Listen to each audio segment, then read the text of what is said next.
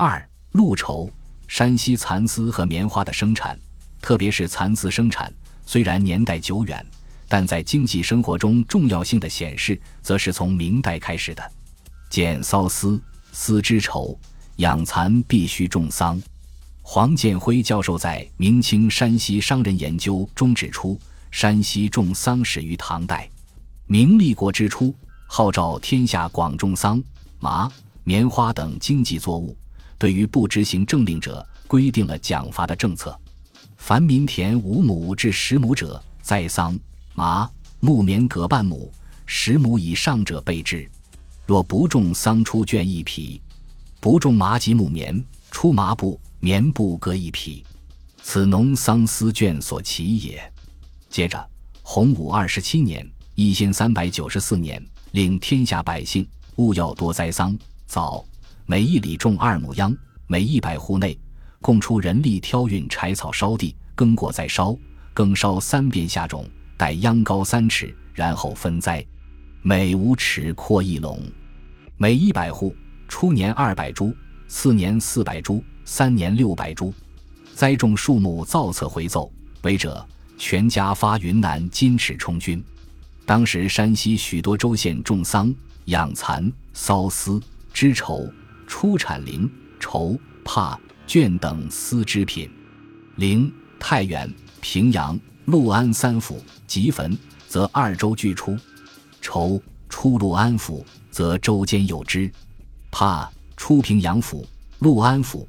泽州具有，为蒲州府及高平县米山出者尤佳。尽管山西出产丝绸的州县很多，产量也多，但织工之精细，花色品种之繁多，首推陆泽的陆绸。明代文学作品中屡有描写陆绸之处，充分反映了陆绸之珍贵。如《醒世恒言》中卖油郎独占花魁称：“美娘见到刘四妈沉吟。”知道他作难所谢，慌忙又取出四匹鹿绸。《金瓶梅》第三十七回，西门庆为王瑞之女爱杰买了两匹红绿鹿绸。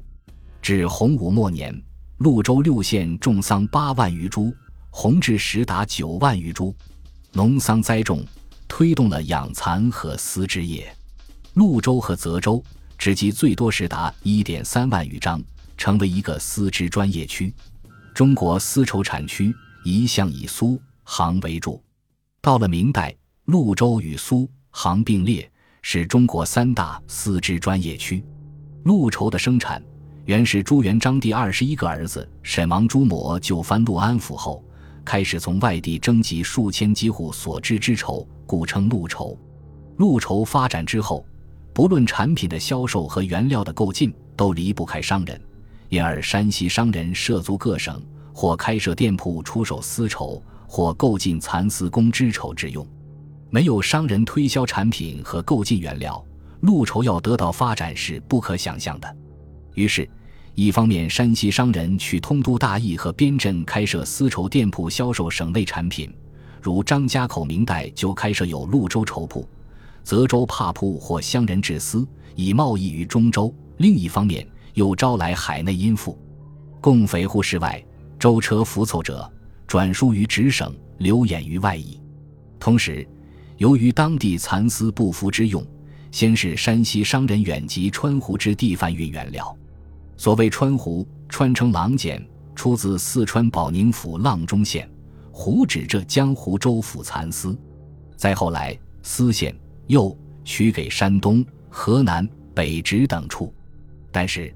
万历年间，由于明朝官派的增加和因辽下的矿税四出，陆绸几乎大都荡产破家。